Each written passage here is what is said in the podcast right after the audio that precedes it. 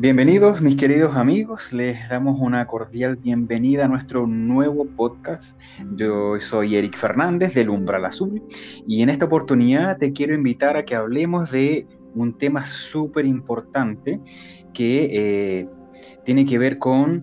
Antes de eso, voy a presentarles a mi amiga, bien, Carla Estudillo es sanadora de muchos años y le voy a invitar a ella nuevamente, como ha sido de costumbre en nuestros podcasts anteriores, para que vayamos desarrollando este tema. Entonces, mi estimada Carla, ¿cómo estás? Te doy la bienvenida. Bien, bien. ¿Y tú cómo estás? Pero bien, compañera, después de tanto tiempo no, nos volvemos a encontrar en una nueva grabación. Cierto, ha pasado mucho. Nos costó, ¿ah?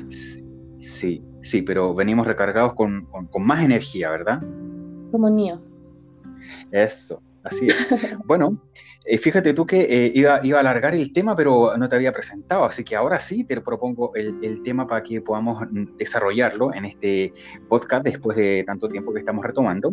Y el tema que eh, hoy día nos convoca se llama emociones y sentimientos. ¿Te tinca? Sí, muy necesario que podamos ir ahondando en este tema, ¿verdad? Porque nadie nos enseña esto realmente. Claro. Al menos en nuestras generaciones. No, no, no había ese ramo. ¿Cómo? Que no había ese ramo, te digo, cuando nosotros ah, estábamos. no, pero por supuesto, y hasta el día de hoy, hasta el día de hoy, eh, nos, nos, quedamos un poco cortos en, el abordar eh, emociones y sentimientos en, en, transversalmente en cualquier disciplina. Exacto. Mm. Así que yo creo que hay que darle.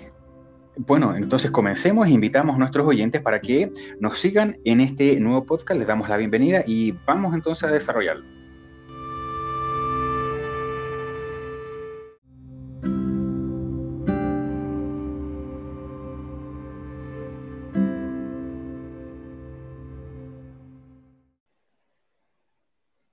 Bueno, vamos a comenzar con el podcast de, ahora, ¿verdad? Que, partimos como con un, nuevo ciclo, digamos, ya que estuvimos como un mes más o menos sin conectarnos, Rodrigo, ¿no? Exacto, sí, como un mes más o menos. Pero un poquito más. Yo creo que por ahí, más o menos, un mes. Así que, pero eh, volvemos con mucha, muchas ganas de poder eh, seguir compartiendo con nuestros oyentes todos estos temas que son realmente interesantísimos, ¿verdad? Sí, y, bueno, hacer, hacer como, como, un recuento cortito, nosotros partimos con este podcast eh, hablando de voces internas, ¿ya? Sí. en el fondo de encontrarnos con nuestra voz interior y poder ir confiando cada vez más en, esa, en esas vocecitas que escuchamos y también orientar un poquitito desde nuestra experiencia en, cómo diferenciar esas voces que finalmente son nuestras, ¿ah? no es que nos hable gente de afuera, son nuestras mismas voces em, que se van expresando de distintas formas, ¿ya? Entonces hoy día hablar de emociones y sentimientos también, esas son voces de nosotros. También es parte de lo que nos comunica, ya nosotros estuvimos conversando sobre guías, sobre maestros espirituales, vamos a ¿verdad? Pero las emociones y los sentimientos, digamos, eh, también nos hablan, ¿verdad? Nos comunican y también nos enseñan, nos guían. Exacto, sí, sí. Yo primero, Rodri, así como para partir, a mí me gustaría que comentáramos por qué nos importó o nos interesó hablar sobre emociones y sentimientos? Bien.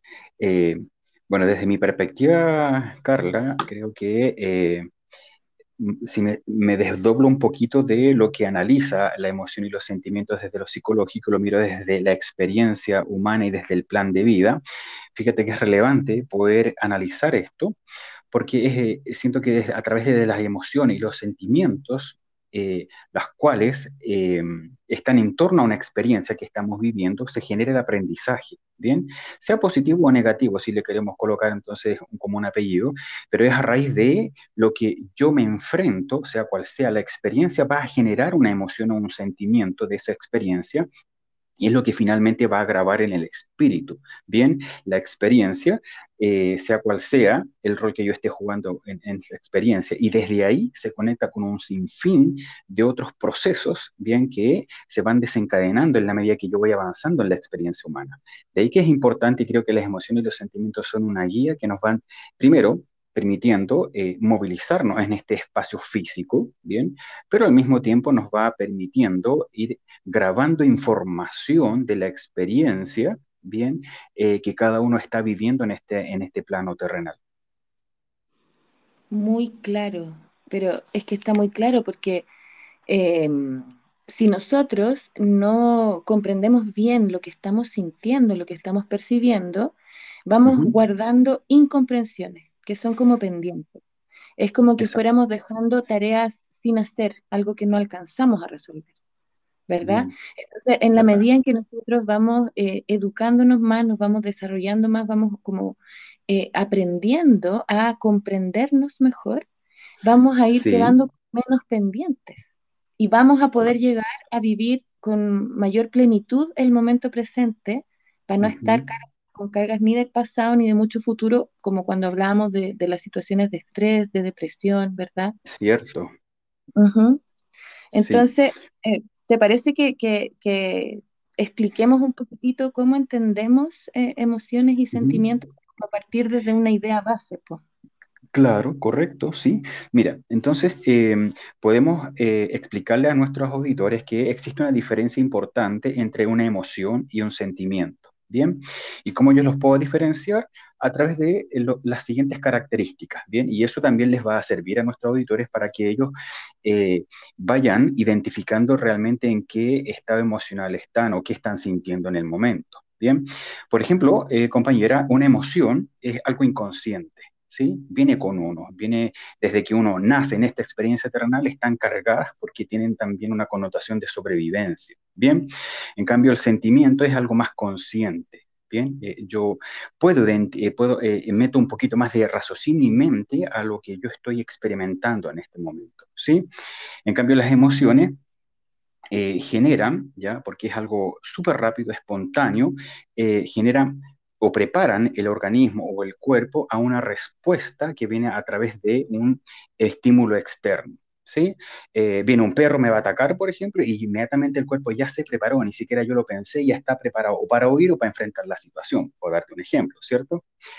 Eh, y en cambio, el, sentimiento es la interpretación ¿ya? del evento o de la emoción previa y es más duradero en el tiempo. La emoción es fugaz, es rápido, hay una descarga adrenalínica, hay todo un cambio y un proceso fisiológico en nuestro organismo y tiene un pic y baja con el tiempo, eh, digamos, es razonable. Bien, pasó la situación de estrés, qué sé yo, ya vuelvo a mi calma, ya hay, hay menos eh, taquicardia, qué sé yo. En cambio, el sentimiento es más, eh, es más duradero en el tiempo. ¿sí? Ahí vamos a dar algunos ejemplos, compañera. Em, la emoción es un proceso eh, biológico, espontáneo, como yo les dije. En cambio, el sentimiento es algo más consciente. Yo, yo puedo tomar decisiones a partir de ese sentimiento que yo estoy en ese momento albergando en mi ser. Bien. Eh, también podemos eh, incorporar para poder dar características y, diferenciar entre una emoción y un sentimiento. Es que fíjate que las emociones son universales, compañera, porque tienen, aparte de una una descarga, una manifestación fisiológica, también hay, es irremediable, es, digamos, eh, yo, no puedo fingir una emoción porque hay toda una caracterización de mi cara, ¿bien? Eh, una persona que eh, siente miedo, uno lo va a identificar al mirar esa cara, ¿sí? Por lo tanto, las emociones son universales, es decir, va a haber una expresión facial que se va a poder identificar sin importar la edad, ni la religión, ni la vivencia geográfica del individuo, ni la época, son universales. En cambio, el sentimiento, yo lo puedo fingir un poco, yo, yo puedo estar sintiendo algo y, y, claro, eh, mi actuar o mi sentir o lo que voy a decir, eh, puedo fingir y la persona que va a estar interactuando conmigo le va a ser difícil como sabe exactamente qué estoy sintiendo. En cambio, la emoción es fácilmente identificable entre el miedo, por ejemplo, o, la, la, emoción de sorpresa, por ejemplo, etcétera. Y finalmente, compañera, quisiera como mencionarle a nuestros auditores que se identifican generalmente eh, emociones eh, básicas, ¿sí? Por nombrar alguna, la ira, la alegría, el asco, por ejemplo, el miedo, la sorpresa, ¿bien? Y de ahí hay una serie de emociones secundarias, pero esas como que podríamos nosotros mencionar, que son como la tristeza también es súper relevante, que es una emoción, ¿bien? Em, que son como eh, las más identificables, ¿sí? Sí, compañero. Estaba, estaba pensando mientras hablabas eh, justamente entre em, la relación de los tiempos, o sea, pensando, por ejemplo, en yo siento una emoción sí. que es espontánea, ¿verdad? Y em, la respuesta de esa emoción, que es prácticamente como también espontánea, ¿verdad? Es una respuesta como como autónoma o como, como automática, tiene un tiempo, ¿verdad? Respecto a lo que yo decido hacer con una emoción, ¿cachai? Pero también estaba pensando ahora en cómo eso que, que, tú mencionabas, que en el fondo la emoción, como al ser espontánea, es difícilmente manejable, como que cuesta fingirla, ¿verdad? Exacto. Y pensaba en desde, desde niños que en el fondo más que a motivar o potenciar la expresión de una emoción, lo que se hace es enseñar a reprimirla. A reprimirla, exacto. Exacto. Entonces es como muy particular porque yo siento que si bien las emociones no se pueden fingir, pero que la, la respuesta inmediata, esa respuesta que es también automática, es hacia, eh, para la, gente que ya ha, tenido como un, cierto bagaje en la vida, es como más la respuesta que aprendió, ¿cachai? Porque en el fondo nosotros nacemos viviendo todas esas emociones naturalmente y lo podemos observar de manera clara en los niños. O sea, un niño está alegre y es, es, imposible no darse cuenta. Claro. esto es lo normal, digamos, si hablamos de normalidades en, como, en, este tiempo, ¿verdad? En que se habla tanto de, lo, que es normal o no. La normalidad es niños, niñas. Esa es la normalidad de la expresión de la emoción o, del sentir. Pero ¿qué es lo que uno va haciendo? Uno va moldeando la respuesta a las emociones. Y luego, en el futuro, uno eh, lo que va haciendo es ir respondiendo de acuerdo a lo que aprendió. Por lo tanto, lo más común es que las personas ni siquiera se den cuenta realmente de lo que están sintiendo. Claro, sí. O sea, si hoy día hablamos y podemos hacer preguntas a, las mismas personas que nos escuchan o entre nosotros, o sea, ¿quién tiene eh, completa y absoluta claridad de lo que siente en términos de emoción y de lo que siente en términos de sentimiento? Claro, es, difícil eso en realidad. ¿Cuál es la, la, realidad? Y además, imagina si lo, si lo pensamos desde eh, momento presente, momento pasado y momento futuro. Eh, ¿Qué tan conectados estamos con las emociones del momento? Y qué tan conectados estamos con lo que guardamos, aquello que ni siquiera comprendimos que habíamos sentido. Entonces, eh, siento que hoy día es muy común que esté muy entrelazado la, eh, en términos de comprensión la emoción y el sentimiento. Es como que las emociones, ¡pum!, generaron un sentimiento porque es muy mental. ¿Me, me, Sí, está muy bien ligada, sí. Mm. Entonces, eh, en, eso estaba pensando ahora, ¿cómo, cómo podríamos eh, nosotros establecer una, diferencia, como, como poder hacer este ejercicio consciente hoy día para quien nos escuche, de diferenciar una emoción de un sentimiento en, este momento. ¿Cachai? En este momento, sí. Sí. ¿Te, algo? Sí, sí, por supuesto, mira, yo creo que sería eh, eh, bueno eh, mencionar como para poder diferenciarlo, si es que en este momento yo estoy tratando de eh, poder identificar qué estoy sintiendo o qué emoción está, es lo más probable que estemos inmersos en un sentimiento. Bien, recordemos que la emoción es una descarga rápida que viene a una respuesta y así como llegó se va. Bien, quiero colocar un ejemplo, compañera.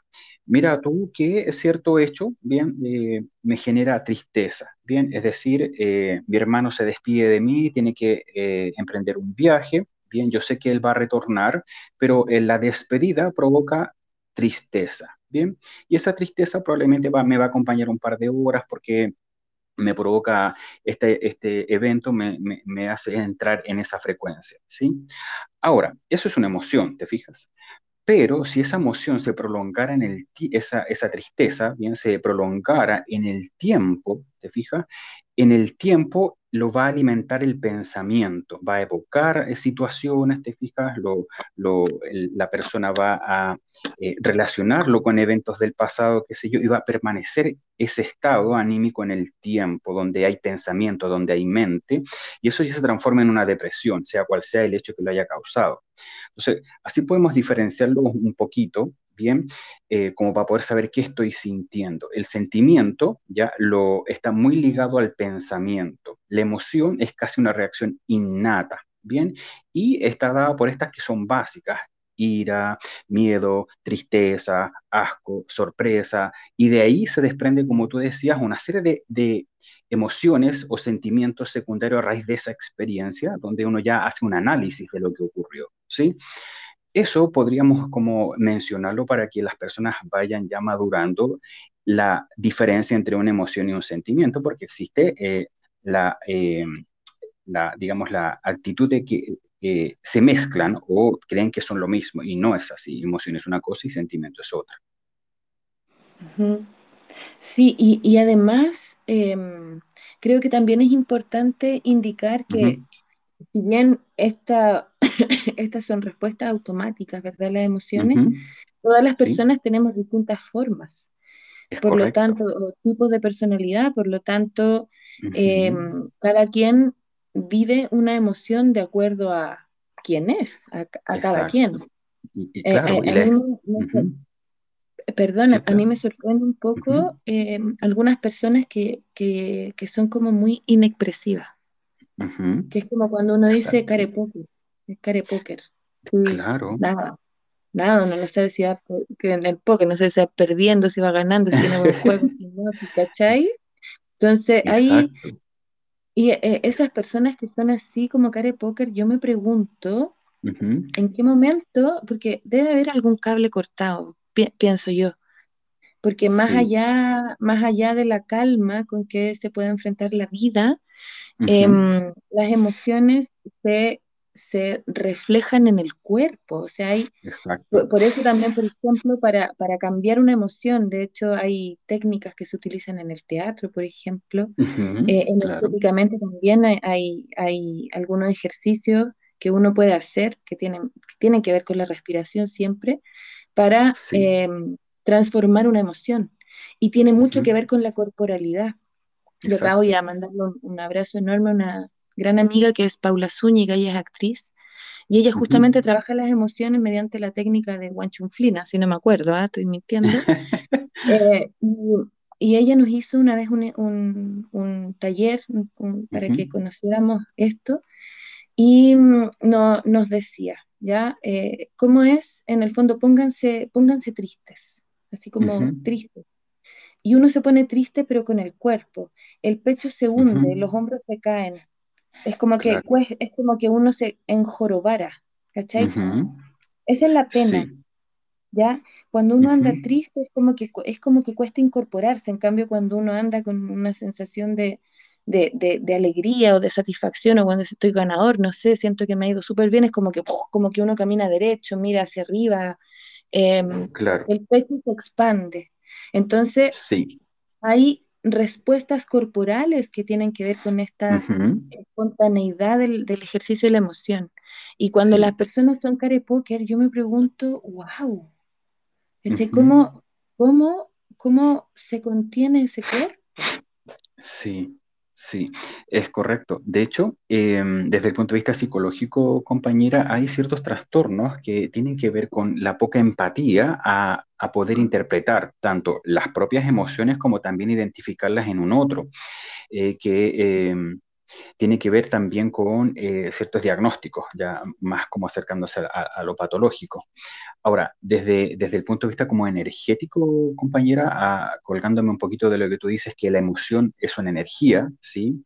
Que hay toda una descarga fisiológica, pero también hay una expresión que es facial y también corporal, ¿te fijas? Que es súper relevante y desde ello puedo inferir más o menos qué puede estar experimentando o sintiendo el otro, ¿bien? Ahora también a raíz de eso, eh, creo que también es importante, como tú decías, hay personas que si bien se espera de que haya una respuesta específica a un, a un estímulo externo, bien, eh, viene un carro, viene un perro, te fijas, o qué sé yo, algo que me va a poner en peligro, eh, es muy diferente quizás la respuesta de un individuo y tiene que ver con las experiencias a las cuales él ha estado expuesto anteriormente. ¿Te fijas? Hay personas que le pueden tener fobia a que se acerque un perro, ¿bien? Como yo, o sea, mí. Tengo temor que me pueda morder un perro, pero hay otras personas que probablemente eso no les va a causar miedo y la respuesta a ese evento externo va a ser mucho más mesurada, bien, la descarga energética en el cuerpo va a ser diferente porque tiene que ver también con las experiencias previas que el individuo puede haber tenido a ciertos estímulos. Bien, hay personas que cuesta mucho hacerlas reír porque tienen cierto mapa mental que, le, que, les predispone a que su humor sea un poco distinto a otro y otros son más fáciles de risa. Entonces, tiene que ver también un poco con... Eh, eh, las experiencias individuales, experiencias también de crianza y también con algunos factores culturales también en la expresividad de una emoción o un sentimiento específico. Es verdad. Es verdad, y me, quedé pensando en eso que tú comentabas en el fondo de, este, de, algunos tipos de personalidad, ¿verdad? Que tienen como em, menos empatía, ¿verdad? Que, Porque es, muy particular. De hecho, bueno, contarle, ayer estuvimos conversando un poco respecto a la, sensación como de dolor o como de pena. Entonces hablábamos de, de, cómo ah, para, una, para cada quien en el fondo el, el, dolor es propio, no, no, se puede medir. Uno no puede decir, eh, ay, pero si no sé, se le murió el perro y está triste, de duelo, es como, pero ¿cómo tanto?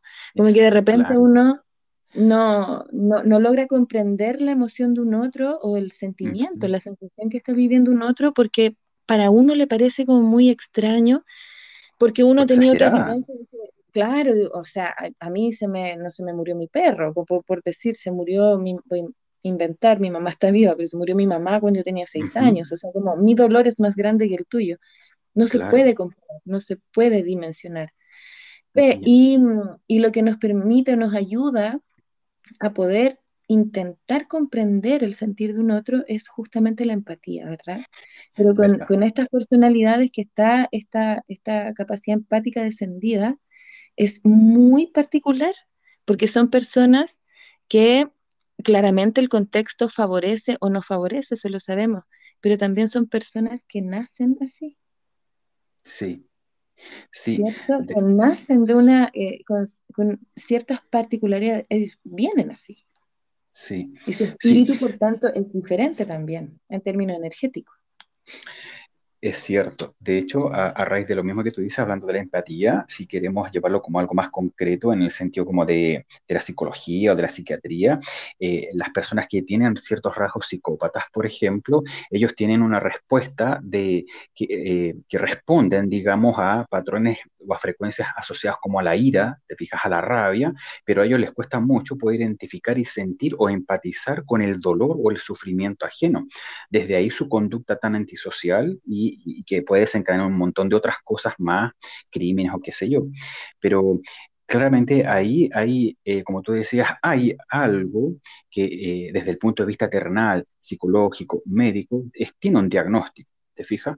Pero también si nosotros quisiéramos eh, separar un poquito esto y hablarlo desde un punto como más energético, o desde el punto de vista del plan de vida, eh, claramente estos, estos procesos de, de, energía que le llamamos emociones, ¿bien? Y que de ahí se descuelguen otras frecuencias que son más permanentes como los sentimientos.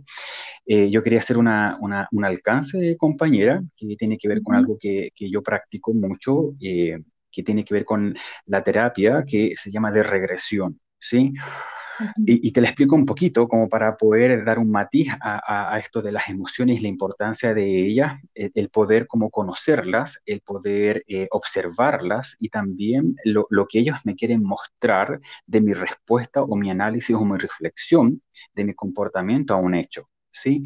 Eh, y como tú decías, es importante que no se vayan acumulando como notas pendientes, porque van a seguir saliendo en, en, futuras experiencias que nosotros vayamos teniendo, ¿bien? Entonces, si esta emoción yo, yo no la proceso bien, no le pongo el apellido que corresponde para poder saber si es que realmente estoy triste o estoy frustrado o lo mío es, un sentimiento al cual yo no puedo identificar y por eso me, cuesta más salir de ese estado anímico porque no, lo estoy identificando. Entonces, desde un punto de vista de terapéutico, desde la terapia regresiva, fíjate tú que es relevante, entre otras cosas, si eh, yo tengo una experiencia X que me ha generado, bien, eh, el guardarme una emoción que yo no he analizado y, y, yo fallezco, bien, esa emoción que fue incomprendida o ese sentimiento que fue incomprendido, yo eso se lo va a llevar el espíritu como una información inconclusa, ¿bien? Que eh, en la siguiente, bien, y me cuelgo un poquito del plan de vida, en la siguiente encarnación, dentro de todas las cosas que involucren mi nuevo plan de vida, esto va a ser como estas notas pendientes que tú señalas y son emociones y energías que están contenidas en el espíritu y cuando yo venga nuevamente y me incorpora a un nuevo cuerpo, eso eventualmente puede manifestarse como una enfermedad, como un síntoma, ¿sí? O efectivamente también va a tener que ver con saldar mis procesos kármicos asociados a estas incomprensiones, asociados a procesos que tienen que ver con experiencias que generan emociones y sentimientos que yo no pude identificar y no pude resolver. ¿Sí? Y, me, gusta, me gusta esto y me encanta porque en la terapia regresiva como que puede y tiene varias aristas de, de poder analizar a un sujeto desde el momento presente, yendo al pasado. ¿Sí? Y, me encanta porque es como poder también relacionarlo con esto que estamos hablando el día de hoy, que tiene que ver con las emociones y los sentimientos cuando son incomprendidos en la experiencia presente. Así es. De hecho, eh, esto, es muy importante, ¿ah? porque eh, es como de repente a uno le cuesta entender por qué algunas personas son como son o nacen como nacen, o nacen donde nacen, ¿ya?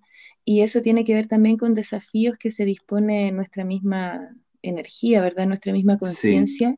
para enriquecer la experiencia, ¿ya? Y, aquí yo, quería comentar eh, una, bueno, un par de cosas, pero una relacionada con lo anterior, respecto como a estas personalidades más bordes, ¿verdad? Donde es necesario ir eh, desarrollando o apoyando un, poco más el, el, desarrollo de la empatía, ¿verdad? Em, desde, desde mi, mi, camino espiritual, siempre la respuesta ha sido la misma. Solo mostrar amor, así como amor. O sea, como que la, la, forma final, la, la, la empatía y, y la, forma de aprenderla es a través de acciones eh, más bien amorosas. Claro. Nosotros estamos más bien formados desde la competitividad y desde la autoridad, desde quien enseña y quien aprende, desde quien está en el fondo como en una posición de superioridad. Y esto lo comento también porque soy mamá y porque me estoy siempre como cuestionando mucho la forma de criar a mis hijos, ¿ya? Claro. Em, entonces, es como, claro, están peleando y yo les pego un reto y se acabó la pelea. Pero en el fondo yo ahí estoy imponiendo de la misma manera, con autoridad, con ¿sí? Eh, más allá de permitirles expresar su enojo y ayudarlos a que ese enojo, ¿verdad? Lo puedan eh, enfrentar de una manera em, como calma, como más amorosa, para que lleguen a un aprendizaje y para que no lleguen a, generarse otras emociones como de frustración, como una sensación de venganza muy común. Los niños son muy vengativos, ¿verdad? Y eso sí, no es algo que acabe. Los adultos, o sea, un nivel de competitividad impresionante, eh, ujú, un nivel también de, de sensación de venganza, sí, de, también importante la necesidad de destacar, o sea, de yo tener la razón también es importante, entonces, sí, eh, como que eh, vuelta a lo mismo, o sea, tener esta consideración que en el fondo eh, la comprensión de las emociones y la gestión, o sea, qué hago con la emoción, se debe enfrentar siempre de una manera amorosa. ¿No? Es, Sí, es la manera en que uno lo, lo, es como cuando yo rompo la emoción. ¿Cómo rompo la emoción? Si sí, estoy frente a, a, a emociones duras, ¿cómo rompo esa emoción? Y aquí sí, pensaba yo, es porque en el fondo, ¿qué es lo que buscamos aquí? Buscamos eh, sentirnos los más, no sé, plenos, tranquilos, felices, como sea, pero en el fondo con una sensación como de calma, ¿verdad? Eh, de sí, disfrute, de goce, eso es lo que uno busca. Em, para poder sentir eso realmente, eh, sin autoengañarnos y, y como ese autoconvencimiento, decir, no, yo estoy bien, yo estoy bien, pero concretamente bien, ese bien que significa. No, es que yo exacto. aprendí a sobrellevar esto, no, yo ya lo aprendí a vivir, ya lo superé. No, no, no. Mm, La, la sensación de plenitud, esa sensación de calma, de, de bienestar, eh, para, para sentirla de verdad, uno debe soltar todo aquello que en algún minuto eh, lo sentí como no feliz. Todos aquellos momentos que me, que me generaron una sensación contraria a esa que busco, esos son los que, lo, lo que tenemos que determinarnos a soltar. Sí, sí, para poder llegar a un presente con una eh, emocionalidad eh, eh, sana, sí, sí. Mira, me, me, me resuena mucho lo que tú dices con el, el, el, ser empático y el amor asociado a ello, tanto que tanto dispenderlo como para mí, ¿sí? Como también para el otro y con mi entorno, finalmente. Eh, Y me hace sentido cuando tú dices eh, estar en, un estado anímico como, digamos, calmo o más centrado, no tan extremo, ¿bien? Eh, Ujú, tiene que ver mucho con que cómo yo también dirijo esa emoción a sí mismo, ¿bien? Eh, hay una- un montón de vicisitudes que eh, albergan nuestra experiencia humana, sea cual sea nuestro rol, donde a veces no, descargamos una fuerte ira con nosotros mismos, a veces porque no estamos conformes con cualquier cosa.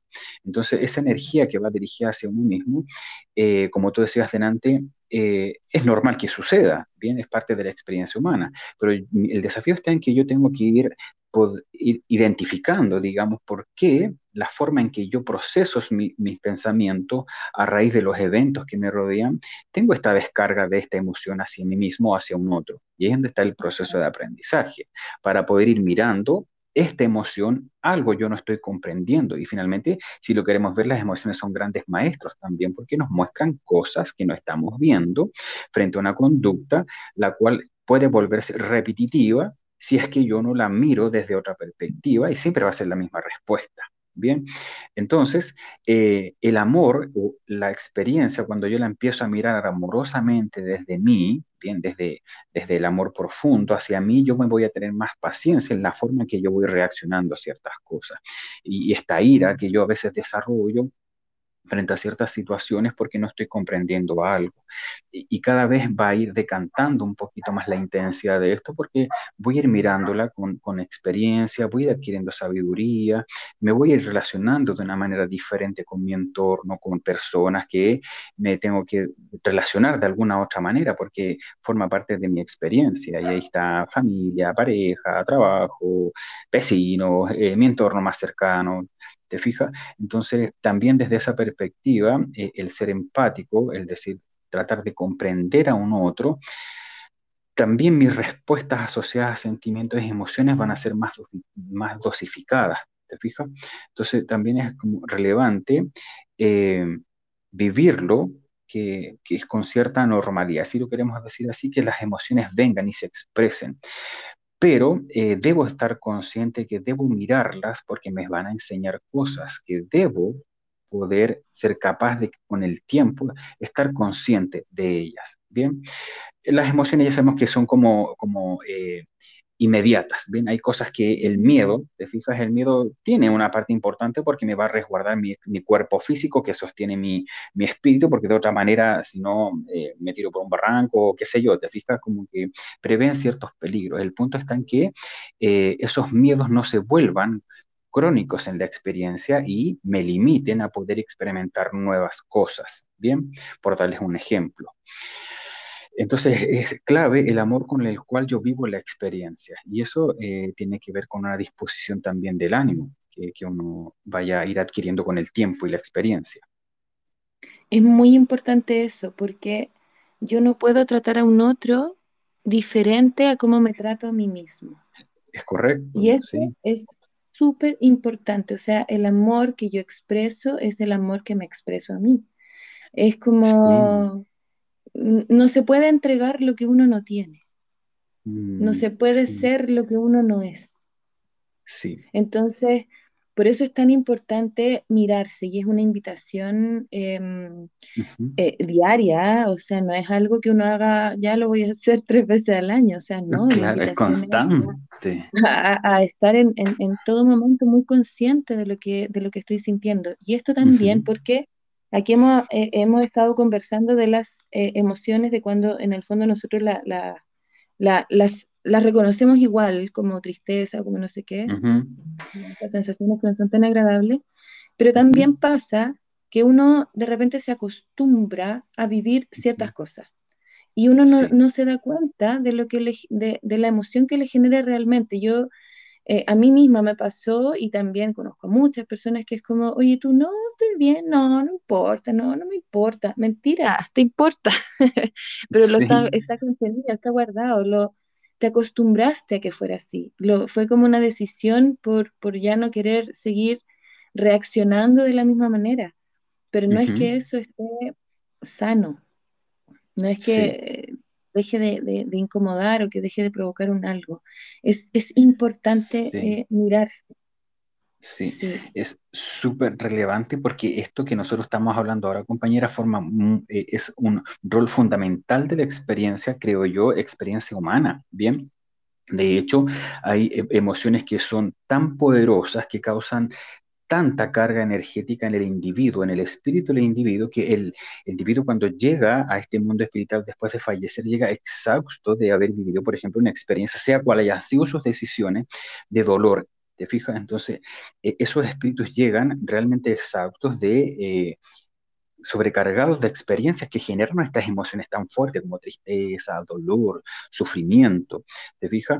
Entonces, em, desde mi perspectiva y lo que yo he analizar de, esto, eh, compañera, hay espíritus que lo piensan mucho antes de volver a encarnar, porque realmente la experiencia que han tenido anteriormente les genera cierto rechazo porque la experiencia fue muy poderosa y les marcó mucho. Y de ahí vienen los, una serie de desafíos que podemos abordar en otros temas cuando hablamos de plan de vida.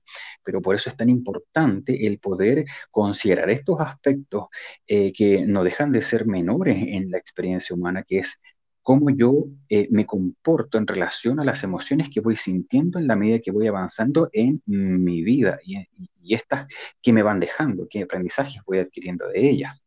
Así que lo encuentro que es muy relevante siempre estar atentos, como tú decías, a lo que yo estoy sintiendo en el momento. Sí, porque además esto, esta conciencia, ¿verdad? Esta conciencia de, hacerme cargo de qué siento y también de, lo que genero a partir de ese sentir, em, también afecta. O sea, eh, uno tiene que ser consciente que toda respuesta que uno tiene le afecta siempre a un otro.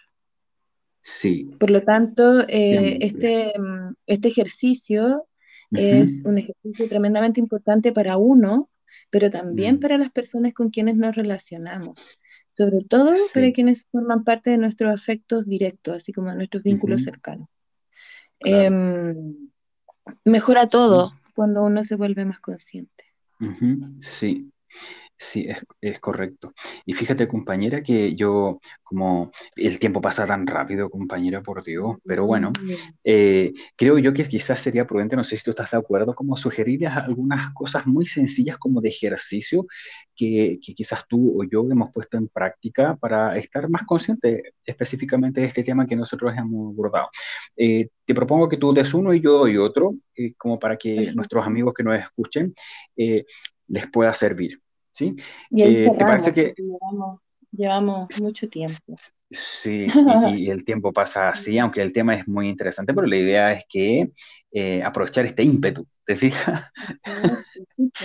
Mira, yo puedo sugerir, así como rápidamente, que cada día, cada día en la mañana, así como uno abre los ojos y respires, como que se disponga efectivamente a un nuevo día.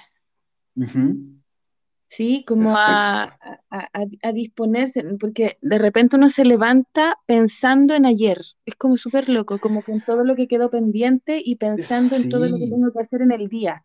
Eh, y es como, sí, es como automático eso. No, está al tiro. Y es como, no. Sí.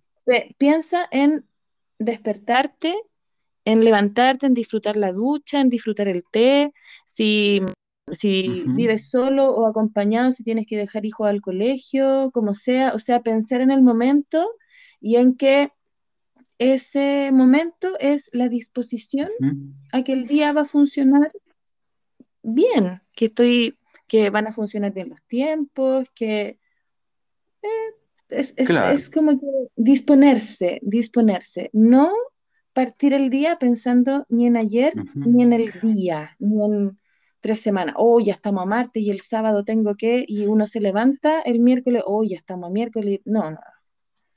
no. Sí, comprendo. Es. Sí, buen, buen ejercicio. Sencillo, pero cuesta trabajo, fíjate. Porque no, parece muy simple, pero hay que ponerle bueno, ¿ah? o sea, eh, es no va a resultar a la primera probablemente, o sea, las personas que tengan más ruido mental, o sea, más eh, bulla, mucho pensamiento, eh, más cuesta ir soltando, ¿ah? pero es, ejercicio, es a diario. Sí, es un ejercicio, ¿Sí? Me encantó, me encantó compañera, fíjate. Eh, yo quiero sugerir otro, fíjate, como porque es probable que las personas que nos puedan oír tengan eh, ciertos eh, niveles, bien, de intensidad de sentimiento, bien, o de emoción.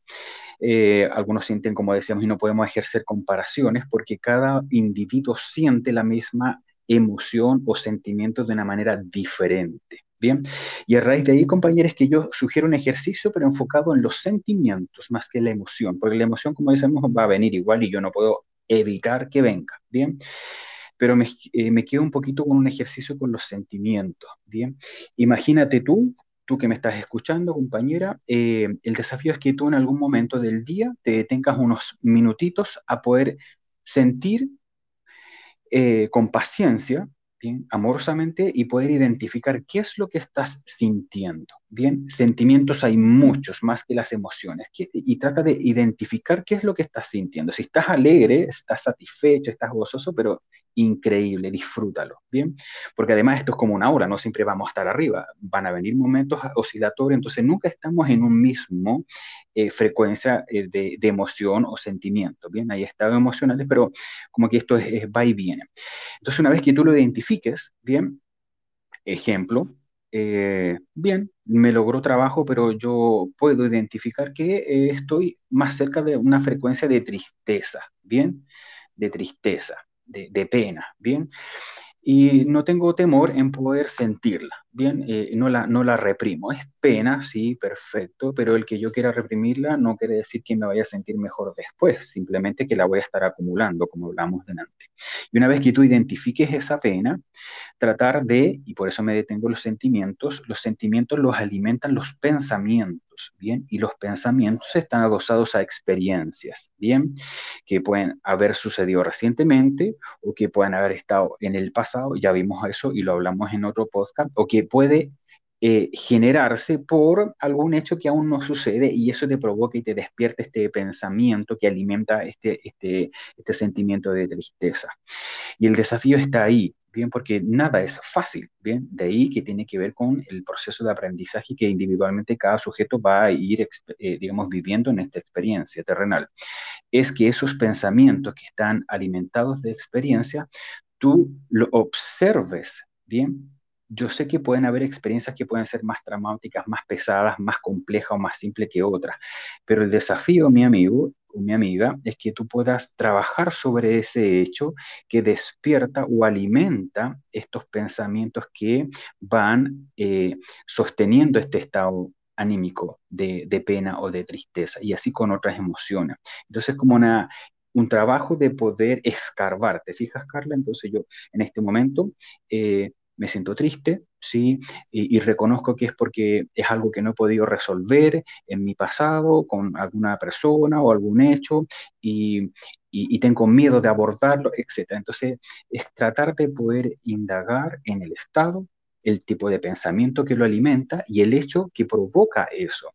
Y si tú trabajas en eso diariamente, pueden eh, surgir procesos de sabiduría súper importantes que van a ir eh, haciendo que este checklist que yo tengo ahí acumulado se vaya cada vez eh, cada vez más porque voy a ir eliminando estos procesos que me van acompañando. Ese es como el ejercicio que yo les propongo a nuestros oyentes, compañera, que estén conscientes de sus sentimientos y sus pensamientos.